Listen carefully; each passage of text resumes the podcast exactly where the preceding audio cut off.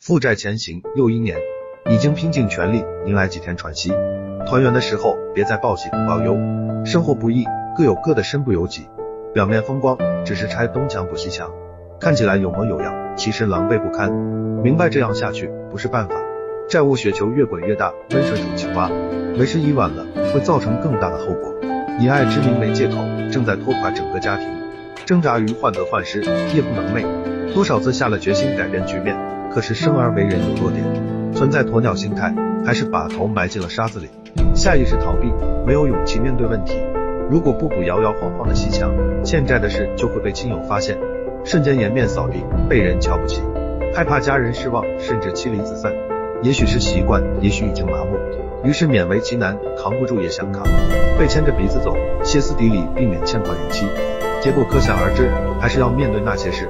特别是其中一个后果，请慎重衡量，不会有奇迹，迟早各种还款逾期。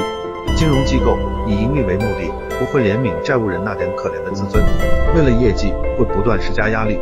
欠款的事会突然从陌生人嘴里毫无底线公之于众，家人不知情，没有心理准备，会不知所措，接受不了如此大的变故。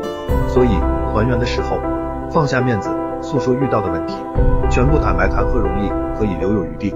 别再假装都挺好，报喜也报忧，坦诚面临低谷期确实有压力，日子没有以前好过了，还欠了一点债。承认暂时困难，并不是让家人偿还，裹挟了情感，欠款就不会只是欠款。一人做事一人当，坚持自己承担。